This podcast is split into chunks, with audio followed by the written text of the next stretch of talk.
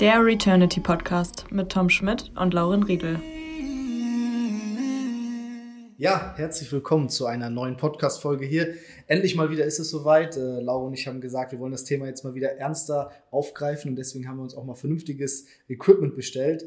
Ja, und heute ist unser erster Vollzeitmitarbeiter bei Returnity, Andreas, zu Gast. Und yes.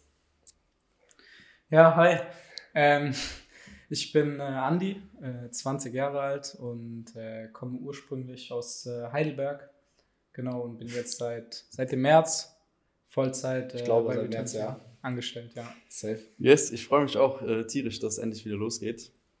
Jetzt mit neuen Equipment. Ich bin motiviert, habe Bock, das äh, jetzt auch kontinuierlich durchzuziehen. Wir haben es, glaube ich, bei unserer letzten Podcast-Folge, die irgendwie ein halbes Jahr her ist, gefühlt auch schon groß angekündigt, das ist unser Podcast-Comeback und wir haben es danach schleifen lassen, weil dann äh, ja einiges auf uns zugekommen ist, wo wir gleich auch nochmal drauf äh, zu sprechen kommen. Aber jetzt ähm, haben wir uns das groß auf die Fahne geschrieben mit neuen Equipment und jetzt geht's äh, rund Safe. Und jetzt haben wir Andi, der wird uns immer auf die Finger gucken und sagen, Jungs, ihr müsst Podcast aufnehmen. Also sehr nice. Ähm, ja, Andi, du hast ja dich schon kurz vorgestellt. Ich glaube, du kannst aber ein bisschen was zu deinem Werdegang erzählen. Du bist ja auch noch ziemlich jung. Ja, hau einfach mal raus. Ja, genau. Ähm, ich bin, wie gesagt, 20 Jahre alt und ähm, habe nach meinem Abitur noch nicht so richtig gewusst, äh, in welche Richtung ich äh, gehen will.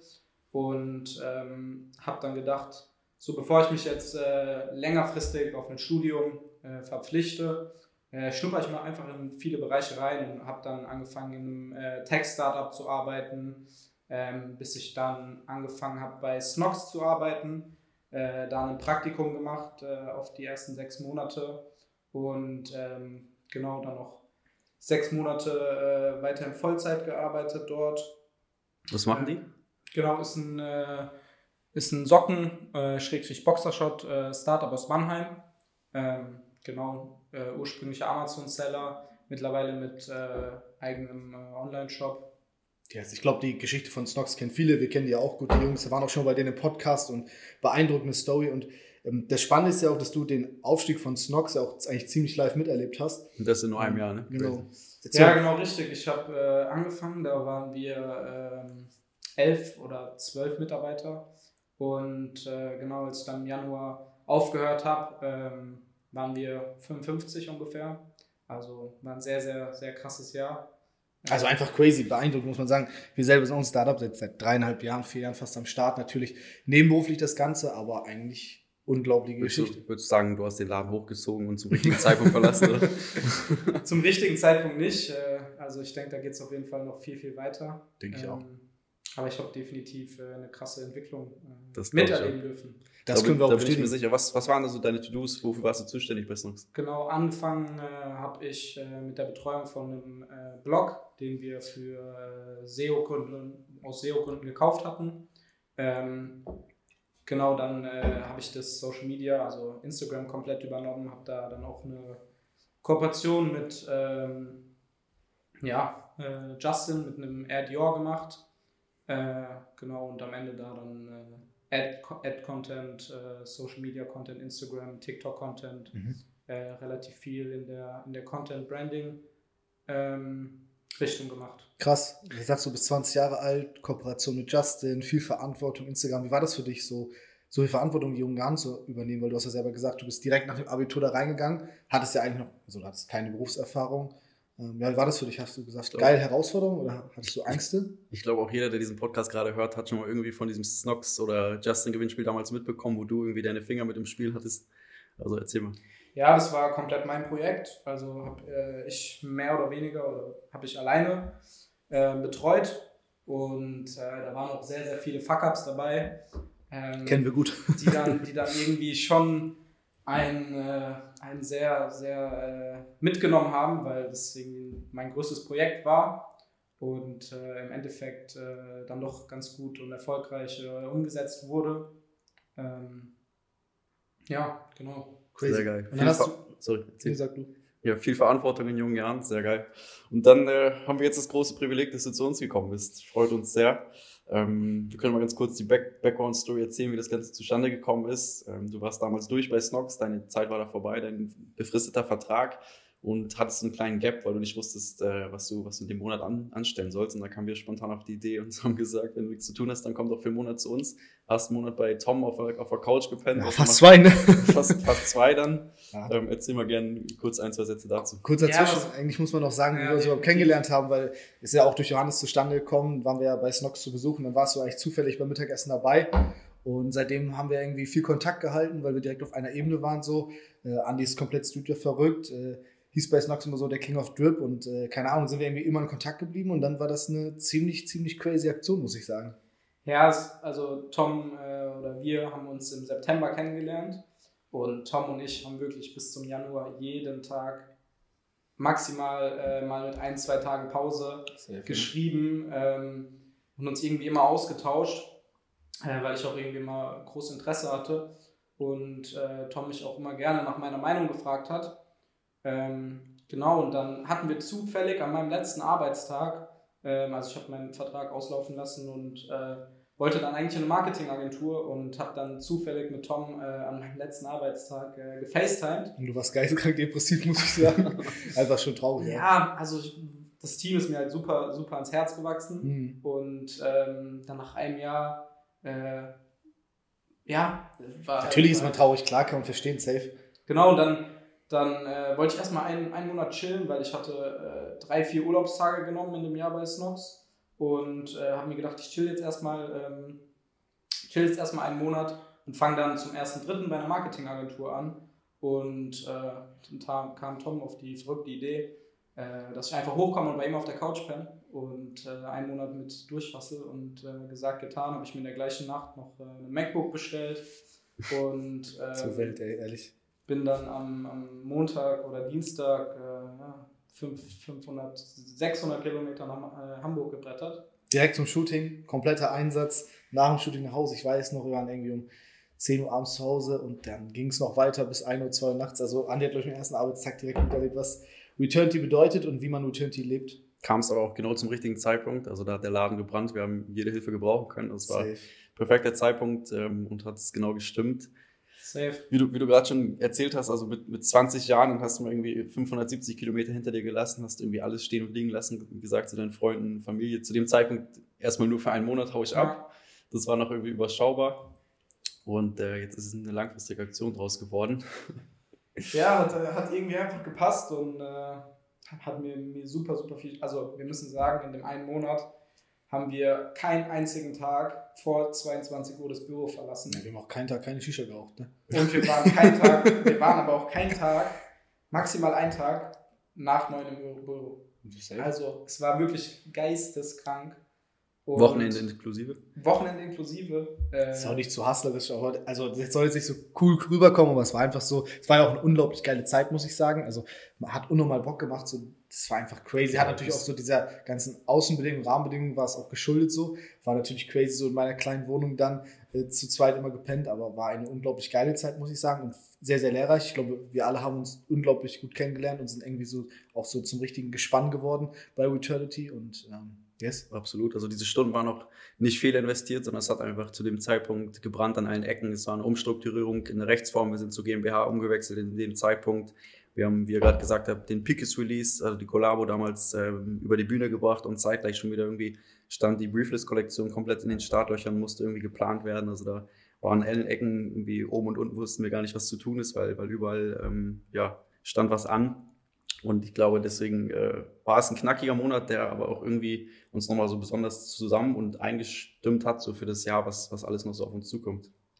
Was würdest du sagen, wenn du jetzt so von Stocks kommst und dann bei uns so in diese eiskalte, in diesen eiskalten Monat geschmissen wurdest, wo du irgendwie eingestellt warst, dass du einen Monat äh, ein bisschen dich erholen willst und dann plötzlich gar kein Wochenende mehr hattest? Ähm, ja, wie waren so deine Erwartungen?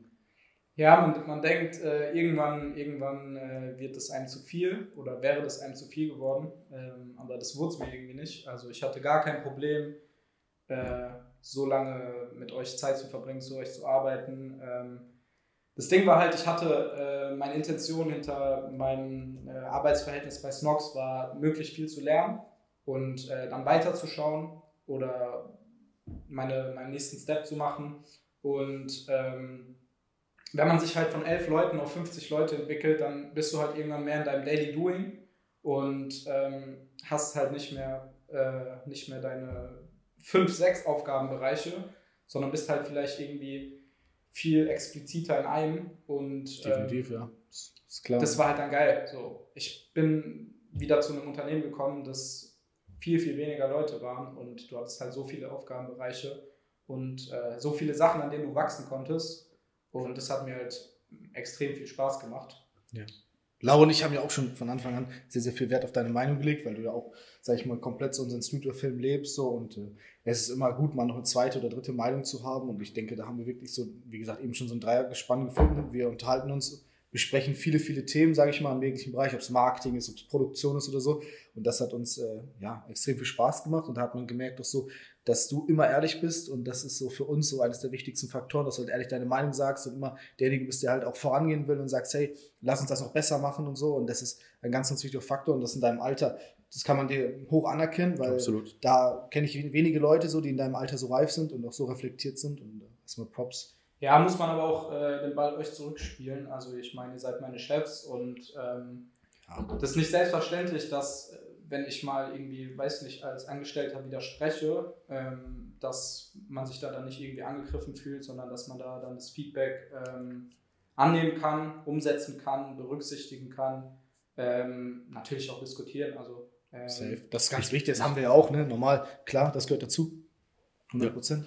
Ich glaube, das ist auch ganz wichtig, weil sonst würden Tom und ich, sonst würden wir uns nur im Kreis drehen, wenn wir immer auf unsere eigene Meinung beruhen. Ja. Und dafür haben wir dich natürlich auch irgendwie mit an Bord geholt, dass wir nochmal eine dritte Meinung da, da reinbekommen, dass wir nochmal voranschreiten und irgendwie nochmal den nächsten Step wagen. Ich glaube, das ist uns mit dir sehr, sehr gut gelungen. Genau. Aber im Kreis drehen tun wir uns eigentlich komplett gar nicht momentan. Nee, wir absolut. entwickeln uns ziemlich crazy und da können wir auch mal kurz darauf zu sprechen kommen. Also unsere aktuelle Entwicklung ist eigentlich sehr, sehr stark. Wir sind jetzt insgesamt neun Leute im Team und äh, ich glaube, Andi, wo du gekommen bist, warst du, du fester warst, Nummer sieben?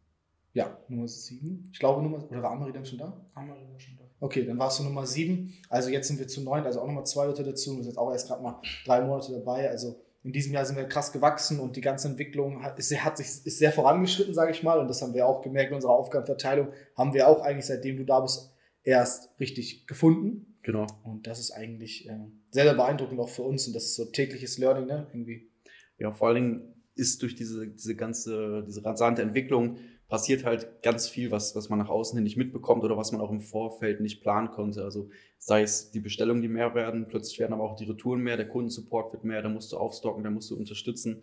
Ähm, aber auch für uns irgendwie äh, als, als Chef, in Anführungszeichen, ist natürlich eine große Herausforderung, plötzlich ähm, nicht nur irgendwie zu gucken, wie wir unseren eigenen Tag planen, sondern du musst irgendwie neun Leute gleichzeitig managen und gucken, ähm, wer wofür zuständig ist und alle irgendwie unterstützen, wer Hilfe braucht. Und das ist natürlich auch für uns etwas ganz, ganz Neues, woran wir wachsen, aber was für uns natürlich auch irgendwie zu einer neuen Challenge geworden ist. Safe. Das also ganz was verrückt dabei ist, dass alles so auch Freunde sind gleichzeitig. Also ein sehr, sehr familiäres Verhältnis, das, was wir auch von Returnity aus nach außen auch darstellen, so dieses Join the Family or Get Lost. So wir bringen diesen Familiengedanken auch in unserem Unternehmen und das macht extrem viel Spaß, dieses Team aufzubauen, mit diesem Team zusammen zu arbeiten. Und äh, da sind wir sehr, sehr stolz drauf. Und Du. yes. Du kannst jetzt nicht äh, ganz so viel falsch sagen oder vielleicht schon, aber vielleicht kannst du mal aus deiner Sicht sagen, als Externer, der so dazugekommen ist, ähm, was vielleicht unser Team auszeichnet oder was, was das irgendwie hier so besonders macht, was wir, was wir gerade erleben.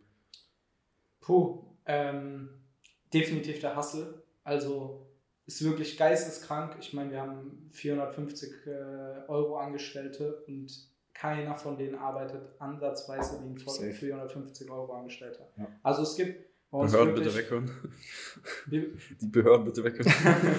nee, also, nee, also die, die arbeiten Die einfach mit, halt. einer, mit, einem, mit einem Drive, wie, ähm, wie nicht, nicht alle Vollzeit, also nicht bei uns, sondern generell gesehen, wie mit einem härteren Drive als, als der ein oder andere Vollzeitangestellte. Sag ich Bringen auch, die ja. da ähm, mit, äh, mit 450 Euro äh, ins Unternehmen und äh, das macht uns super, super stark, dass da wirklich jeder 100% gibt, gibt und äh, das ist auf jeden Fall sehr, sehr geil. Ähm, und jeder, jeder auch was für den anderen macht, äh, egal wann, egal wie, egal was. Und äh, definitiv auch, dass jeder, jeder jedem was sagen kann und jeder jedem die Meinung sagen kann und äh, das äh, nie Probleme gibt. Safe. Also wie du schon gesagt hast, ähm, das macht uns sehr, sehr stark. Und ohne dem wird es, glaube ich, auch gar nicht so funktionieren, wie es aktuell funktioniert. Und ich 100%. äh, kann da auch nur in Toms Namen sprechen, dass wir das äh, sehr, sehr zu schätzen wissen und euch da sehr, sehr dankbar sind.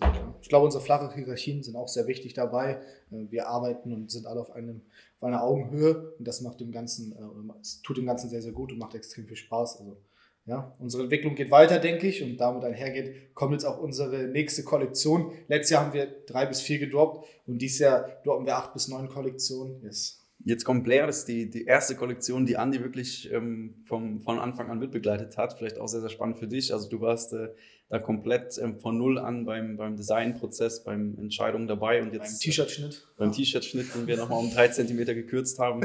Ähm, auch da hast du nochmal einen sehr, sehr guten Input gebracht und jetzt ähm, vor, vor einer Woche waren wir shooten das Ganze.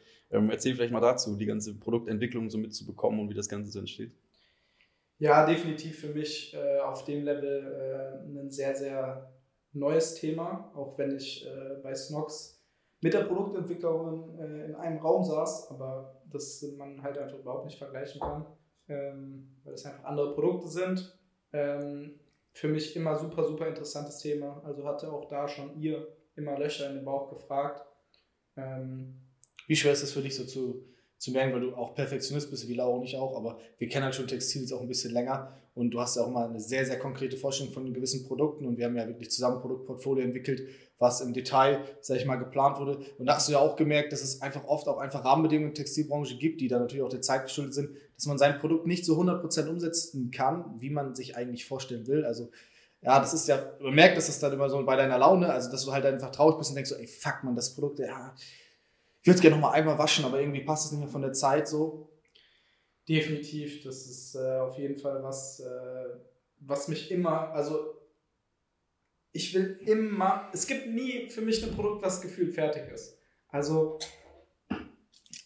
immer will ich irgendwie was ändern. Das ist, liegt aber auch irgendwie so, glaube ich, äh, an meiner Art, dass äh, das, das macht mich, eben- ja, weiß ich nicht. Das ist ja auch gut, also das ist ja safe gut, dass man immer was verbessern will. Ja. Aber ich meine, so, das merkt man halt bei dir, das ist also mir halt krass 100%. aufgefallen. So, ne? Das ist natürlich richtig nice so, aber äh, ist halt einfach auch eine, eine andere Branche. Ne? Da hat man auch gemerkt, so, dass du, und das finde ich, da hast du auch die Entwicklung genommen. Jetzt sind wir schon bei, bei also natürlich viel weiter im Voraus, planen, Kollektion, da merkt man auch, wie du halt auch merkst, okay, das ist jetzt vielleicht nicht möglich, okay, dann machen wir jetzt diesen Abstrich, aber das Produkt ist trotzdem halt genial. Ja, man muss halt Kompromisse machen Safe. und ähm, das mache ich einfach nicht gerne.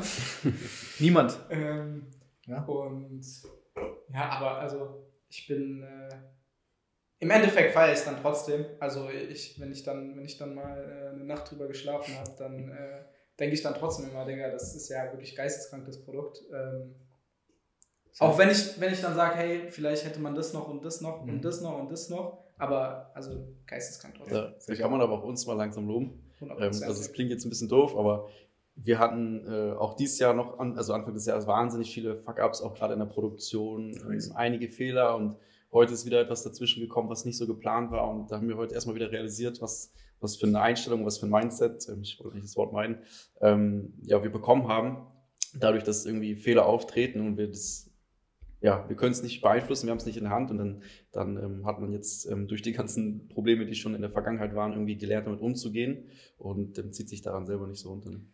Ja, man muss auch einfach sagen, dass, dass Tom da einen richtig geilen Job macht. Safe. Ähm, Danke, Bro. Der übernimmt da die Kommunikation zwischen äh, uns und der Produktion. Und äh, ich sag mal, wenn ich, wenn ich äh, da alleine wäre, dann würden wir dieses Jahr kein, kein, kein Piece mehr rausbringen. ähm, Aber vielleicht würden wir, wenn du nicht Marketing machen würdest oder Lauren, zusammen, wo ihr einen krassen Job macht, äh, kein Produkt mehr verkaufen. Also das ist ja auch deine Schnittstelle genau bei uns. Das kann man eigentlich, glaube ich, glaub kurz zur Vorstellung, das dauert echt lange, sagen, so, dass du bei uns ja so wirklich unsere Schnittstelle bist zwischen Produktion, also zwischen mir und zwischen Marketing, ähm, was Lauren in der Hand nimmt und da machst du einen crazy Job. Also du und Lauren natürlich. Ähm, und ja, und heute haben wir auch eigentlich ein Thema für das Podcast, wo es genau eigentlich nicht um Produktion geht, sondern wo es, wo es um Marketing geht. Weil wir hatten, Laura und ich hatten ein Gespräch letzte Woche oder diese Woche, was uns crazy geprägt hat. Und da haben wir ein Thema mitge- mitbekommen oder aufgegriffen. Und das war so, was man eigentlich will. Will man schnelles Geld oder Branding? Und deswegen ist die ganze Podcast-Folge eigentlich unter dem Motto schnelles Geld versus Brandbuilding oder Brandbuilding versus schnelles Geld. Und ähm, ja, ein sehr, sehr interessantes Thema, glaube ich. Ne? Also wir- wir können ja natürlich nicht sagen, was richtig oder falsch ist. Wir können ja nur unsere eigene Meinung vertreten. Ähm, Vielleicht nochmal ganz bisschen zur Definition, was, was ist Brandbuilding, was, ist, was verstehen wir da unter schnelles, also auf die Gegenseite mit dem schnellen Geld verdienen. Also Brandbuilding ja, definieren wir als, als etwas ganz Langfristiges. Also dass du wirklich versuchst, eine Marke, eine Kultur zu schaffen, um die Marke herum, was, was du nicht von heute auf morgen schaffst und das schaffst du auch nicht in ein bis zwei Jahren. Also das ist ein ewig langer Prozess, der auch sehr kontinuierlich und sehr konzentriert angegangen oder auch sehr bewusst angegangen werden muss. Und schnelles Geld ist eben, eben, ja, schnell eine Marke aus dem Boden stampfen, versuchen schnell abzuverkaufen mit, mit wenig ähm, Herzblut und irgendwie versuchen in kurzer Zeit so viel mit, mitnehmen können wie möglich, weil man gerade vielleicht auf irgendeinem aufstrebenden Ast irgendwie aufsteigt und dann versucht aber das, das Ganze nicht irgendwie als langes Projekt aufzubauen, sondern einfach im Moment lebt und versucht ähm, im jetzigen Moment aus der Marke das, das größtmöglich rauszuziehen und das eben verbunden mit schnelles Geld zu verdienen. Ne? 100 Prozent. Ja, definitiv. Also ähm, einfach jeden, jeden möglichen Peak, jeden möglichen äh, Sale mitzunehmen, auch, auch wenn er dich äh, eventuell langfristig deiner Marke schaden könnte und du dadurch äh, langfristig Sales verlierst.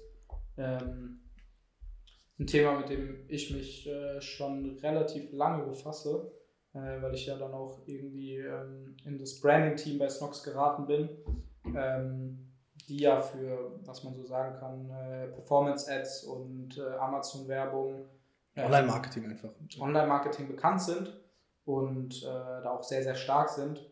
Aber um langfristig dann auch Sales zu generieren und, und falls ihr auch mal dieser dieser irgendein Marketingkanal wegfallen sollte, äh, trotzdem äh, genug Sales zu machen und, und äh, auch nachhaltig und auch günstiger Sales zu machen, ähm, zumindest langfristiger. Ähm, genau. Und das ist eigentlich so diese goldene Mitte, die man irgendwie vielleicht treffen muss. Oder das ist eigentlich genau die Frage. Was will man? Will man mit kurzfristigen Marketingaktionen schnelles Geld und einen rasanten Wachstum? Oder setzt man als Brand eher darauf, durch mittel- und langfristige Maßnahmen äh, richtiges Brandbuilding zu schaffen und dadurch irgendwie eine kulturelle Glaubwürdigkeit zu erzielen in der Gesellschaft, die ein äh, oder die die Gesellschaft auch prägt. Ähm, ich glaube, beste Beispiele sind so Supreme und sowas, äh, die einfach Marken, die schon jahrelang auf dem Markt sind, die es wirklich geschafft haben, eine Nachfrage zu erzielen äh, beim Konsumenten, die so enorm ist, dass sie diese ganz klassischen Marketingmaßnahmen, Online-Marketingmaßnahmen, kurzfristigen Marketingmaßnahmen, die so in den letzten fünf bis zehn Jahre dazugekommen sind, eigentlich gar nicht brauchen. Und das ist ja auch eigentlich das, was, also was meiner Meinung nach unglaublich stark ist, dass man so eine Nachfrage in der Gesellschaft hat, dass man durch diese ganzen Mittel, die natürlich auch Geld kosten, wie Facebook-Ads, ähm, wie Newsletter-Marketing und so weiter, es schafft, dass Leute äh, das Produkt kaufen wollen und dass es immer so, ja, so rar ist und so gewollt ist. Absolut. Die, also der, die Frage ist, ob sie es ob nicht brauchen also natürlich brauchen sie es nicht, weil ein mhm. Supreme Freitag, Donnerstag um 12 Uhr das so verkauft, aber wahrscheinlich oder ziemlich sicher können sie natürlich noch viel, viel mehr rausholen und sie könnten Definitiv. noch Performance-Ads schalten und die Leute könnten irgendwie never out of stock Ware davon von Supreme kaufen und die würden sich da dumm und dämlich verdienen, aber das ist natürlich auch so ein Branding-Aspekt zu sagen, ey, wir wollen gezielt keine Werbung schalten, weil wir nach außen hin zeigen wollen, wir brauchen das nicht und wir sind nicht auf, auf Kunden angewiesen, da hinterher zu laufen, sondern die Kunden kommen zu uns und das ist natürlich auch eine starke Marktpositionierung, in der sich gerade junge Marken, die vielleicht ähm, gerade dieses Ziel von einer langfristigen Marke ja anstreben, aber damit halt natürlich ganz, ganz schwer tun, weil das die hohe Kunst ist, zu sagen, irgendwie, wie positioniere ich mich?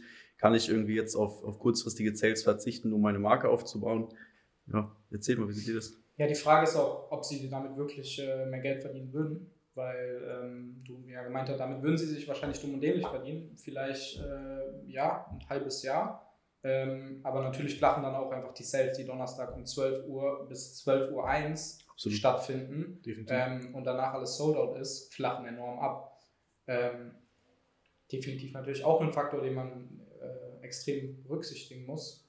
Ich finde es ganz, ganz schwer zu sagen, weil wir leben heute in einem Zeitalter, wo wir auf diese Brands gucken und die leben halt schon so lange und die haben halt einen Wandel in der Gesellschaft miterlebt und das ist das Thema Digitalisierung. Und dieses Thema, das ist jetzt für junge Brands halt ganz neu, weil jetzt gucken wir uns Returnity an. Returnity ist seit circa, oder gibt es seit jetzt fast vier Jahren, aber mit Ausnahme anderthalb Jahre Gründung und so weiter und dann bis Laura und ich erstmal gecheckt haben, was wir eigentlich machen, ist es irgendwie vielleicht Ende 2019 mit der Brand losgegangen.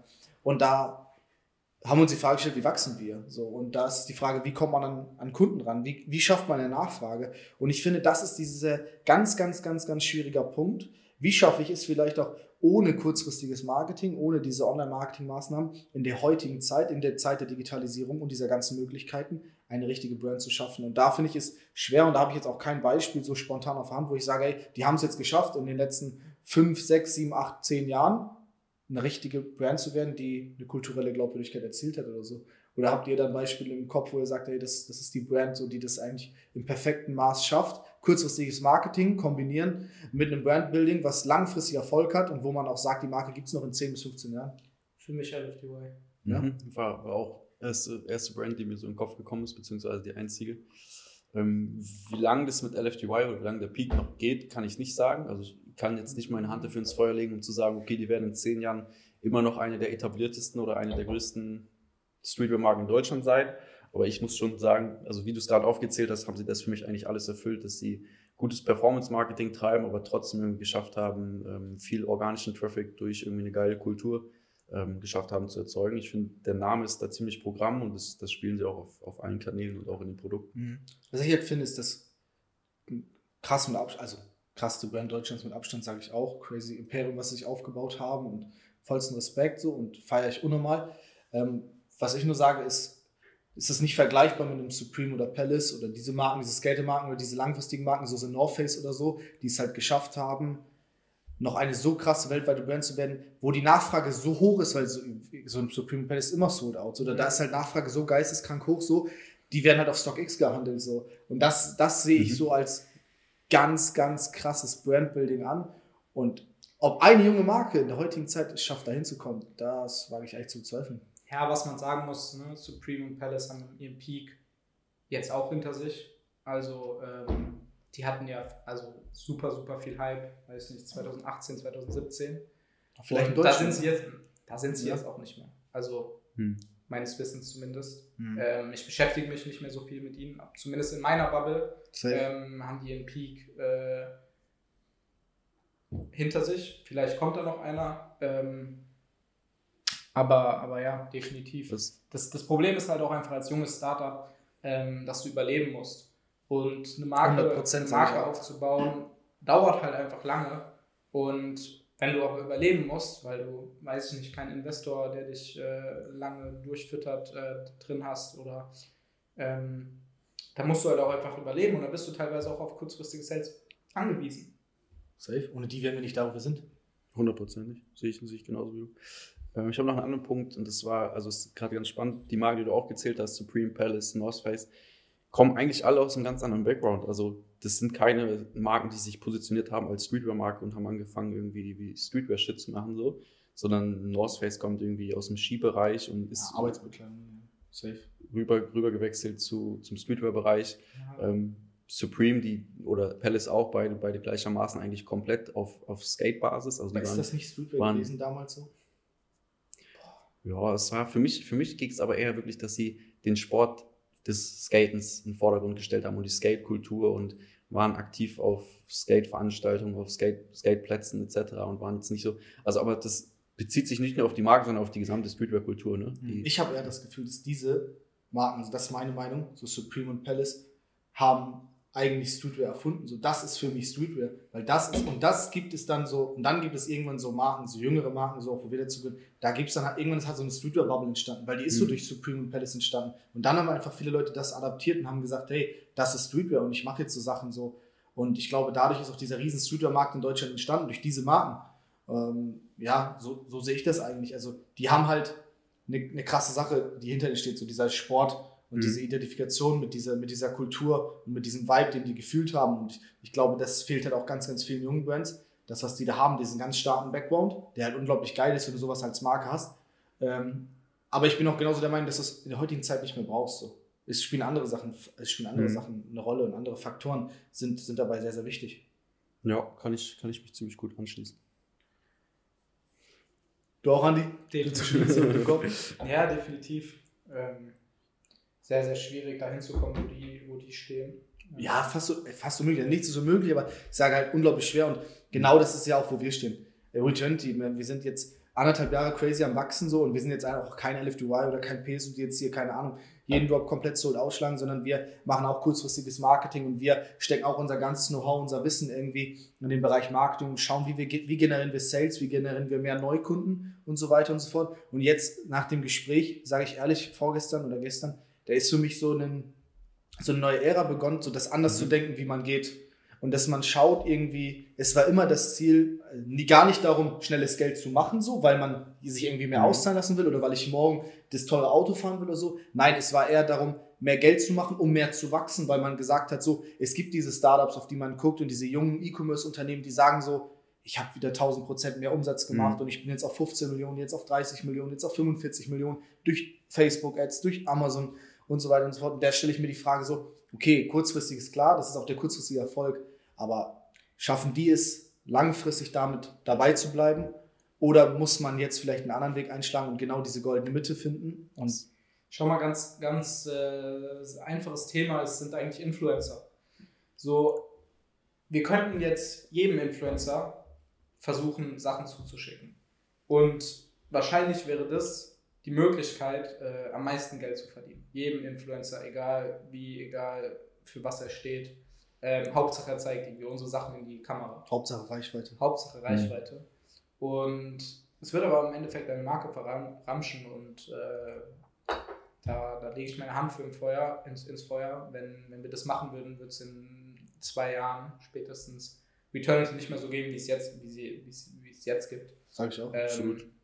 Vielleicht entwickelt man sich da anders und positioniert sich am Markt anders, aber ähm, ja, da nimmt man zum Beispiel diese kurzfristigen Sales nicht mit, weil es ganz offensichtlich ist, dass es langfristig nichts bringt. Das ist genau der Punkt, das hast du genau richtig angesprochen, dass wir uns da eigentlich schon, schon vielleicht auch unbewusst stark für das Brandbuilding entschieden haben und gegen das schnelle Geld, wie wir gesagt haben. Uns ist dann doch irgendwie ähm, das Standing unserer Marke oder auch das, wofür wir stehen wollen oder wofür auch, wir auch intern stehen, wichtiger als irgendwie zu sagen, wir wollen jetzt das schnelle Geld verdienen. Ich bin auch der Meinung, dass wir sehr, sehr viel richtig machen, in, dem, in der Art und Weise, wie wir Brandbuilding betreiben. Das sieht man nicht auf einmal, aber wir legen sehr, sehr viel Wert, auch um in unserer Community zu interagieren. Ich glaube, das ist auf Social Media extrem wichtig, dass man ja so tiefer in die Geschichte der Marke geht, dass man nicht nur sein Produkt in den Vordergrund stellt, sondern auch seine Community und die Geschichte dahinter so. Ähm, das machen wir nicht als Personal Brand so, das machen wir als Returnity und das machen wir laut oder mit unserem Motto, so Join the Family or Get Lost und mit, unserer, mit unserem Ansporn der Perfektion.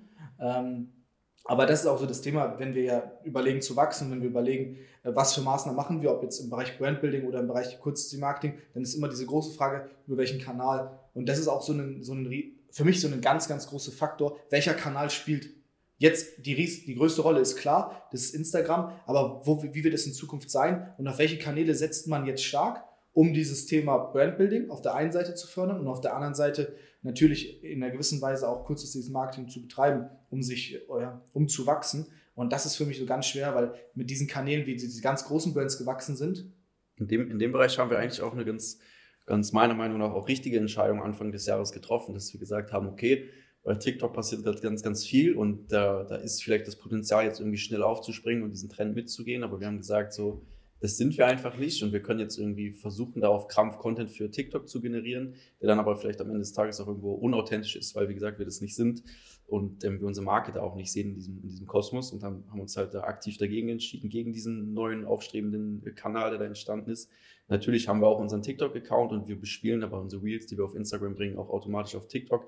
Ähm, aber einfach, weil, weil wir gedacht haben, wenn wir den Account schon haben, können wir den auch bespielen mit dem Content, der eh schon besteht. Nicht, dass wir gesagt haben, aktiv ähm, greifen wir jetzt ähm, den Kanal wir, an mit. mit das ist ja auch, auch Angst haben, was zu verpassen, oder nicht? Nee, also nee, wir haben ja Angst, was auch zu verpassen. Wir haben uns dagegen entschieden, bewusst. Aber trotzdem bleibt im Hinterkopf dieses, haben wir die richtige Entscheidung getroffen oder die falsche? Ja. Weil wenn wir uns 100% dazu positionieren würden, dass TikTok mittelfristig und langfristig kein Faktor wird in der Studiobranche, dann müssten wir da kein, müssten wir da kein Video posten. Okay, eine Sache muss man ergänzen. Eine Sache muss man ergänzen. Wir waren eigentlich kurz davor, der, der Finger oder der Daumen war schon eigentlich auf dem Jetzt löschen-Button, weil wir hatten ein, äh, ja, das war kurz bevor wir diesen Entschluss gefällt, gefällt haben, den äh, Kanal zu löschen, hatten wir aber schon ein Video gecuttet. Wisst ihr noch? Dieses Video von dir im, im, Lager und das war dann, eigentlich haben wir gesagt, ey, wir wollen auf ah, TikTok ja, okay. nicht mehr angehen, aber jetzt haben wir dieses Video, okay, lass uns mhm. das noch posten. So, ja. Dann haben wir das gepostet. Das ist auch bis jetzt das einzige Video, was wirklich viral gegangen ist. Also das nagt jetzt gerade an den 100.000 Views. Also das ist wirklich, also für unsere Verhältnisse gut durch die Decke gegangen. Und ich glaube, das war nochmal so ein, so ein Grund, warum man dann gesagt hat, ey, lass uns das doch nicht löschen. Wir haben da jetzt 100.000 Views auf ein Video, dann lassen wir den Kanal einfach mal da so vor sich hinschweben. Safe. Ich glaube, das war eigentlich der Grund, warum wir den überhaupt noch haben. Hätten, Ja. Hätte das nur 300 Views bekommen, dann wäre der Kanal jetzt auch nicht mehr da. Aber was ich anfangs halt eingehend meinte, ist so dieses, auf welchen Kanal setzt man denn? Wir haben über Brands geredet wie Supreme oder Palace oder auch so North Face, die aus einer, aus einer Zeit gekommen sind, wo es halt kein Instagram gab, wo es kein Facebook gab. Und jetzt eine Brand zu gründen, die Brandbuilding betreibt in der heutigen Zeit, wie schafft man das? Ist Instagram der Hauptkanal? Weil die damals haben es halt ganz anders gemacht. So, und da ist halt die große Frage, kann man heutzutage Brandbuilding noch so betreiben wie damals oder muss man es Mhm. einfach komplett neu definieren und gehört zu diesem Thema Brandbuilding nicht auch Spannend. Performance Ads Spannende Frage. und TikTok und keine Ahnung, Influencer? Wisst ihr, was ich meine? Definitiv.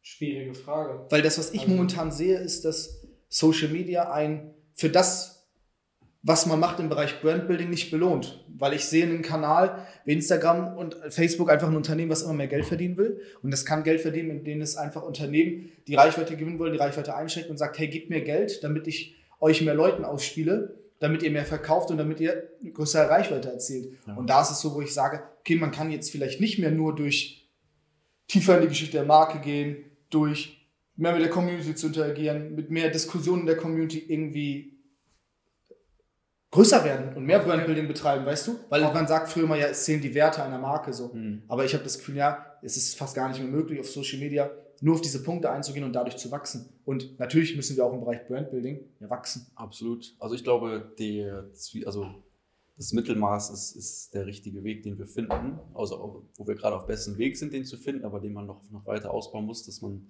sich treu bleibt. Das ist, glaube ich, das A und O, dass man der Marke treu bleibt und nicht irgendwie versucht, das komplett auszuschlachten und irgendwie versucht, alles mitzunehmen und überall aufzuspringen. Dass man zum Beispiel nicht sagt, wir machen jetzt TikTok in Perfektion, auch wenn wir es nicht sind. Und dass man nicht sagt, wir nehmen jetzt jeden Influencer mit, auch wenn er nicht zur, zur Brand passt. Ähm, aber trotzdem, dass man, wie gesagt, ähm, am Geist der Zeit bleibt und versucht, seine Werte eben auch auf, auf anderen Wegen und auf anderen Kanälen versucht zu, zu vermitteln. Safe, safe.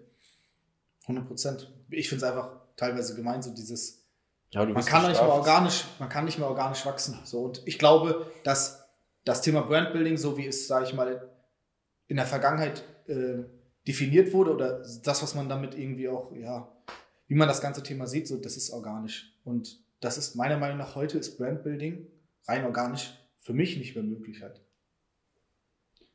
Ja, für mich ein, ein sehr, sehr wichtiger Punkt, den ich auch unter Brandbuilding zumindest in der, in der Streetwear-Szene äh, zähle, ist, äh, wer, trägt deine, wer trägt deine Klamotten? Mhm. Ähm, also wer, wer läuft auf der Straße in Eternity rum? Wie, wie sieht die Person aus? Was hat die für einen Style? Wie alt ist sie? Ähm, ja, dann sehe ich die, dann sehe ich die Person, die Eternity trägt und äh, habe vielleicht schon einen Touchpoint mit Eternity gehabt und sehe, hey, die Person ähm, hat einen coolen Style, ähm, die Marke ist vielleicht, vielleicht doch ganz cool, ähm, kann, man, kann man coole Fits mit kombinieren, ähm, machen auch coole Produkte. Ähm, ja, für mich auch ein sehr, sehr, sehr, sehr wichtiger äh, Punkt und äh, ja, definitiv nicht zu unterschätzen, meiner Meinung nach. Ich glaube, man kann es ganz gut damit zusammenfassen, dass man sagt, ähm, dass es ein Ziel sein muss, dass, sorry, dass die, die coolen Kids irgendwie da draußen deine Sachen tragen und die, die den Trend vorgeben, dass, dass, die, dass die das nach draußen präsentieren, weil ich glaube, das ist so ein, so ein Branding oder auch so ein Marketingkanal, ähm, ja, der, der für sich selbst spricht. Safe. Damit hängen halt, ich weiß nicht, inwiefern du so Kids gemeint hast. Also für mich, auf der einen Seite natürlich die Community unsere Sachen trägt, das ist natürlich immer cool ist, wenn das coole Leute tragen, die einen coolen Fit haben, aber ich glaube, der größte Faktor ist es, dass es Leute tragen, die in einer gewissen Art und Weise bekannt sind und die unsere aktuelle Zeit prägen, ob es im Musikbereich ist, ob im Hip-Hop-Bereich ist. Und wenn wir halt an Studio denken, dann ist es Musik, dann ist es Hip-Hop, dann ist es Rap. Ähm, dann ist es kein Fußball mehr oder kein Sport mehr, der unsere, unsere Studio-Bereich prägt so. Und dann ist es wichtig, dass diese Leute unsere Sachen tragen und, und, sa und sagen, Sachen tragen und sagen, hey, Returnity ist cool so und ich zeige das, weil ich Returnity trage. Und dann muss es halt authentisch sein und keine Story, wo die sagen, hey, swipe up, das neue, neue Returnity-Kollektion ist online und da gibt es jetzt 10% mit meinem Code, bla bla bla. So. Sondern sie müssen es tragen, weil sie es wirklich ähm, weil sie es feiern. cool Einfach, und nicht, weil sie, weil sie Geld dafür bekommen. und da sehe ich auch so, das, wo was, was wir eigentlich nicht zum Marketing zählen oder so, das, wo jetzt mein, was ich gerade mache, Produktion, halt als ganz, ganz wichtigen Baustein an, dass man halt einfach Vielfalt in der, in der Produktreihe dazulegt, Besonderheit, besondere Artikel entwirft, die irgendwie outstanding sind, die ja auch neue Wege gehen. Und das ist ja extrem schwer, aber ich glaube, das ist auch eine unserer größten Herausforderungen, gleichzeitig im Marketing unsere Produkte so zu gestalten, dass sie halt einfach besonders sind und dass sie so geil sind, dass die großen Leute sagen, ey, das ist nicht das, was ich irgendwie bei jeder Studio-Marke sehe, sondern das will ich haben so. Und bitte, bitte schick mir das. Absolut. Definitiv. Also ähm, ich würde sagen, äh, die Produkte sind, sind der, der beste Marketingkanal, den man hat. Ähm, klar bringen die auch die besten Produkte nichts, wenn die niemand sieht. Ähm, aber ja, sehr, sehr wichtiger Punkt. Äh, vor allem, weil halt einfach viel, viel mehr oder extrem viele Instagram-Marken, junge, junge Instagram-Marken äh, aus dem Boden sprießen und äh, jeder irgendwie mit T-Shirt, T-Shirt, vielleicht mal einer Denim oder einer Cargo ähm, um die Ecke kommt ähm, und du dich aber irgendwie mit, mit äh, besonderen Produkten, äh, wie jetzt zum Beispiel bei Blair, 20.06. das ist so Marketing-Guru ist. Ein Hemd ähm, Kurzärmlich? Ein Kurzarmhemd. Hätte ich vor allem eine Tonne geschmissen. ja. Ist so. Ähm, genau, und du dich damit einfach von der Konkurrenz, äh, der mittlerweile großen äh, Konkurrenz, ähm, abhebst. Aber das ist ein Learning für mich, muss ich sagen. In der Zeit, die wir gerade reden, aber auch in den letzten anderthalb Wochen oder so oder zwei Wochen, wenn ich an das Thema Marketing denke und an das Thema, wie wachsen wir und wie wollen wir wachsen und wo, wo soll Returnity hin, weil es ist natürlich, passiert natürlich immer extrem viel, so, und dann muss man es auch immer im Kopf umdecken. So, und das ist für mich so ein extremes Learning gewesen, so, ähm, wie schaffen wir es, so Brandbuilding zu generieren und trotzdem ähm, durch kurzfristiges Marketing irgendwie unsere Brand nicht zu verramschen, aber trotzdem zu wachsen oder umzukippen. Ja. Und da habe ich gemerkt, so, okay, es, es, geht nicht nur auf, es ist nicht nur wichtig, was für Marketingmaßnahmen machen wir, sondern, wie du eben gerade gesagt hast, das Produkt. das Produkt ist eigentlich das, das Wichtigste. Ja, kann ich, kann ich mich nur anschließen. Also ich bin ganz eurer Meinung, dass das Produkt das, das Wichtigste oder der, der Kernbestand im Marketing ist, weil das Produkt spricht für sich und wenn das Produkt stimmt, dann sprechen auch die Leute drüber. Ähm, und ich finde auch, das ist ein geiles Risiko, was ich, was ich gerne eingehe. Also natürlich kann man das Risiko irgendwie minimieren, wenn man aus BWLer-Sicht sagt, ey, Produkt XY haben wir so und so oft verkauft, lass uns das nochmal bringen und nochmal bringen und nochmal bringen, weil das haben irgendwie zig Marken haben sich schon bewährt, dass, dass Trackpans gehen, lass uns eine Trackpan bringen, so. Ähm, aber ich bin, bin auch bereit, wie ihr, zu sagen, lass uns, lass uns diesen riskanten Schritt gehen und Produkte wagen, die vielleicht nicht so massentauglich sind, aber die wir feiern, die wir cool finden. Und ich glaube, nur so können wir auch irgendwie für was stehen. Safe. Und das haben wir in der Vergangenheit immer auch irgendwie gemacht, so. Aber da hat man noch nicht so weit gedacht, weißt du, da hat man sich vielleicht auch nicht mal getraut, so, äh, sondern ist natürlich ein bisschen im Trend mitgeschwommen und hat gesagt, so, hey, okay, heute ist klassisch, so diese Cargo Pen und so weiter und so fort. Und naja, das ist irgendwie, ja, ich finde unser Produktportfolio geisteskrank so, muss ich auch sagen, auch bei Blair wieder. Und wir versuchen immer, uns aufs Neue wieder neu zu erfinden und irgendwie so einen, so einen neuen Vibe zu finden, den, den irgendwie noch niemand trifft. Aber das ist halt auch so schwer, weil es so viele, also es gibt so viele Marken und es gibt so viele neue Produkte auf dem Markt.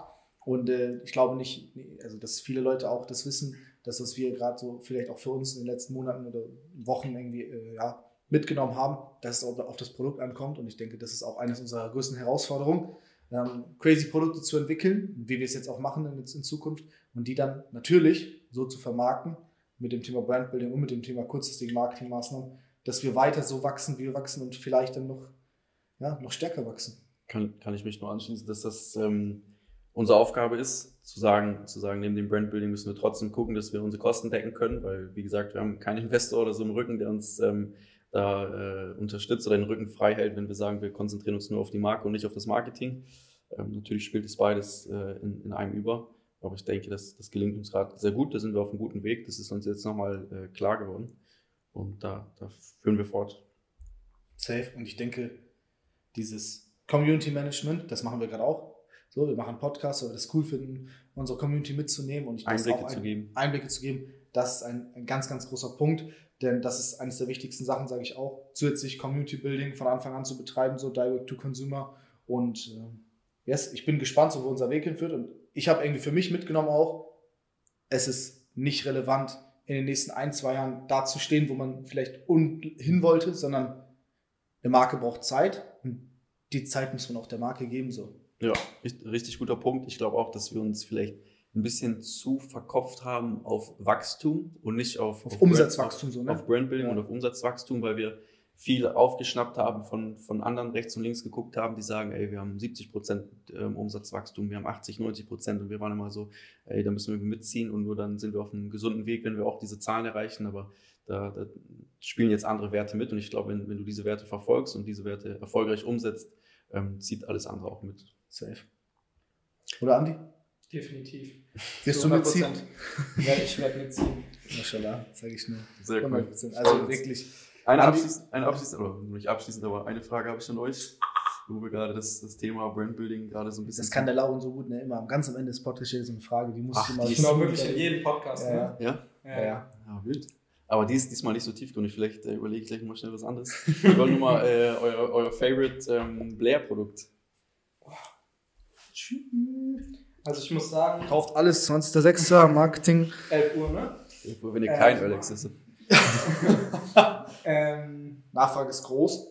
Das stimmt. Das stimmt. ich, ich muss sagen, es fällt mir diesmal so schwer wie noch, nie. ne? Ich sage auch geistkrank so. Weil für mich jedes, jedes Produkt äh, in meinem Kleiderschrank hängen wird. Gott, manche, manche, manche sehen Ich hoffe, du bist schnell. Manche, manche zu Hause jetzt gerade, wir haben die ganze Zeit Marketing geredet so, und jetzt am Ende Und sagen wir so, ja, hier das Beste. kauf alles. Kauf alles so. Ich muss sagen, ich finde Mach das, äh, das, das, unser so Ivory-Shirt mit diesem crazy, so crazy stark, Motiv richtig nice. Ich feiere nämlich dieses Blau geisteskrank und äh, dazu muss, also was dazu nicht passt so, aber für mich ist die Cargo auch wieder einfach eine richtig Mhm. geile kurze Hose Passt, so. finde ich auch trotzdem. Ja, das safe. Ich würde sie erst mit der, eher mit der Baumwollschutz kombinieren so. Ist auch Ja. krass Hose. Also bevor ihr Das diese ist fünf, übrigens gerade kein kurzfristiges Marketing. bevor ihr diese fünf Minuten auch hört, müsst ihr euch bitte unser Produktportfolio angucken auf www.returnty.de. ähm, Das ist sehr nice. Ja, mein äh, Favorite-Produkt ist tatsächlich der. Super. Also ich Ja. muss sagen, den finde ich sehr, sehr, sehr krass. Vor allem diese Wash Black, äh, Schwarz, äh, Wash Black äh, Yellow Kombi Hm. mit, äh, mit, den, mit dem Two-Way-Zipper. Ähm, natürlich krassen Fit. Äh, für, mich, für mich mein Favorite-Produkt. Da Sehr war, auch schon, da war auch schon crazy viel Nachfrage da, das stimmt. 100%. Herr Riedel. Deins. Scheiße, Gegenfrage, nie mitgerechnet. Ähm, ja, schwierig. Also ich, ich sehe es wie ihr. Alle, alle sehr wild geworden, auch alle T-Shirts sehr individuell. Schon alle irgendwie ein bisschen verschieden, aber trotzdem irgendwie alle als, als einzelnes Produkt sehr, sehr geil. Ähm, aber ich glaube, damit rechnet ihr nicht, aber ich sage, das, das Kurz am Hemd ist das geilste Ding in der Produktion, äh, in, Ja. der, in, der, in der Kollektion. Boah, ich. Ja, safe. Also 100% ganz krasses, ganz krasses Mhm. Hemd. Also safe. Aber ich muss nochmal, ich muss noch mal, glaube ich, meine Aussage revidieren Boah, zu dem. ich weiß warum. Zum Bootleg? Ja.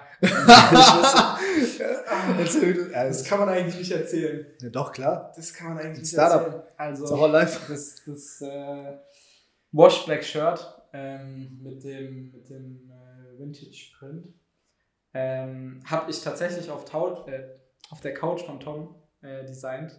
Im auf der Liegen? ich zwei Monate geschlafen habe. Im Liegen? Äh, Im Liegen mit dem äh, MacBook auf meinem Bauch. Ähm, Das- man muss dazu sagen, es Ein ist eine Zweisitzer-Couch, also auch noch gekauert. Und Jetzt lässt er doch noch über die Couch stehen. Zwei Monate. nein, schlafen. also So eine, Miet, halt, eine Mietnomade. ich, ich bin kein kleiner Mann und äh, das ist so eine Zweisitzer-Couch. Also das war, ich weiß nicht, wie ich das hinbekommen habe, aber äh, Keiner ist es es. ganz, ganz, ganz krass geworden. Einfach Liebe zur Marke. Sehr geil. Ein, eine Sache, die man noch erwähnen kann. Ähm, Tom und ich haben drei Jahre durchgezogen, nicht einmal wirklich Urlaub gemacht, haben uns äh, jetzt endlich mal Mallorca gebucht. Und wer kommt uns besuchen? Eigentlich fast das ganze Team, alle, die Ja. die Zeit äh, nehmen konnten, sind gekommen. Also wir haben dann ein Haus und sind dann da zu sechs. Also sehr, sehr crazy. Das, das Sehr. zeigt, glaube ich, nochmal, was für ein, für ein eingeschworenes Team wir sind, dass wir nicht nur zusammen arbeiten können, sondern auch äh, ein bisschen feiern und abschalten können zusammen. Also ich glaube, das spricht auch nochmal ordentlich für sich. Ja, safe. Ich habe jetzt eine abschließende Sache, mit der Andy safe nicht gerechnet hat, wo ich weiß, dass er kurz schmunzeln muss. Also, äh, du hast anfangs gesagt, so, du bist zu Snog gegangen, um da ein Jahr zu lernen. Dann bist du, wolltest du eigentlich nochmal eine Markenagentur, um zu lernen, so. Und eigentlich wusstest du nie so, okay, wo, wo führt dein Weg hin, so? Und jetzt bist du seit ein paar Monaten bei Return Team, jetzt halt auch hier fest angestellt, so. Und du weißt jetzt genau so, wie crazy, wie crazy Laura nicht so, ähm, dich schätzen, dass du dabei bist, so. Und so, für mich, für mich wäre mal, also wäre übertrieben interessant, so mit was für einer Vision bist du hierher gekommen, hast deine Familie zu Hause gelassen, hast gesagt, ich fange bei Returnity an und was ist dein Ziel hier?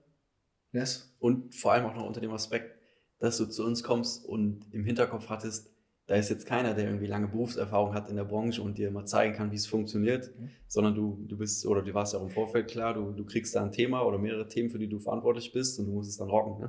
Ne? Ja, was ist dein also- Ziel hier und wo? Das, das Wo siehst du dich ja in ne? drei Jahren? Also jemand, der mir, mehr, mehr, mir das beigebracht hat und gesagt hat, hey, das geht so, sondern äh, es ist immer irgendwie ins kalte Becken geschmissen worden und ähm, ich musste schauen, wie ich es mir selbst äh, beibringe und natürlich halt mit äh, der Hilfe von, von umstehenden Leuten, ähm, aber kein Schema F. Ähm, Nochmal Und tatsächlich- Frage. Was ist das tatsächlich- Ziel mit tatsächlich mein, mein Grund, warum ich äh, mein Zuhause, also jetzt hierher gezogen bin, 600 Kilometer weg von äh, Heimat, Freunde und äh, Familie, ähm, ist die. Herausforderung. Ja. Also, ähm, ja, ich, ich finde die Herausforderung hier unfassbar geil, äh, was Neues zu erleben und äh, da auch mit euch und äh, dem ganzen Team zu wachsen. Und das macht mir unfassbar Spaß. Mein Ziel, oh, ich weiß es nicht, um ehrlich zu sein. Ah, Ich, ich, ich will einfach weiter lernen und ich will äh, immerhin immer weiter was Neues erleben und nicht irgendwie in Daily Doing, Daily Doing äh, stehen bleiben, äh, sondern eine rasante Wachstumskurve auch in, in, in meiner Person ähm, merken und spüren. Und äh, solange ich das habe, äh, bin ich glücklich und äh, Sehr ja, cool. werde Ich hier denk- bleiben. Brutales Ziel. Sehr cool. Ich Muss liebe ich- diese Passion. muss ich, muss ich auch sagen. Also sehr, sehr cool. Und ich glaube, ähm, so wie wir alle an einem Strang ziehen, können wir dich dabei unterstützen, dass, dass du so wächst, aber auch, auch wir wachsen auch an dir. Und ich glaube, ähm, wir befruchten uns da alle sehr, sehr gut zusammen. Safe. Ich hoffe, unser Weg ist noch sehr, sehr lang und auch der gemeinsame Weg wird noch sehr lang sein, denn ich glaube, das kann, können crazy Jahre werden. Ich glaube, für Returnity können das crazy Jahre werden und Was uns auf jeden Fall keiner nehmen kann, das, was wir 100%. erleben, egal in, in welche Richtung die Reise geht. Ich glaube, das ist äh, die Zeit unseres Lebens, was wir hier so, das durchwachsen Tag und Nacht und auch mehr Nacht als Tag. 100 Ähm, Prozent. aber ja, es Yes. macht Bock und ähm, es macht Bock mit dir im Team. 100 Prozent. Mit dem ganzen Team. Also geile abschließende Worte. Vielen Dank, Andi, dass du dabei warst bei Sehr unserem nächsten Podcast. Und äh, yes, ich fand die Folge richtig nice, muss, auch ich sagen. Geile Folge geworden. Ich muss sagen, unglaublich selbst mir auch äh, wieder uns reflektiert und so weiter und so fort. Und ja, also aber abschließend natürlich ein bisschen Marketing. Ne? Also am 20.06. Ähm, kommt jetzt unser aktueller Drop Blair. Und ja, wir freuen uns, wenn ihr vorbeischaut, vorbeischaut im Shop. 11 Uhr ist es soweit. Genau, es ist Montag, wenn diese Podcast-Folge rauskommt. Also ähm, schaut nochmal die Woche jetzt vor vom Release fleißig auf Instagram vorbei. Da kommen Bilder, da kommen Preise, da kommen Videos. Also Andi da geht's rockt jetzt, Da geht es jetzt richtig rund. Alles, was ihr da seht, kommt aus der Hand von Andi. Und yes, Yes. Andi, Also, abschließende Worte gönnt dir. 20.06. Also, peace out. Ciao, ciao.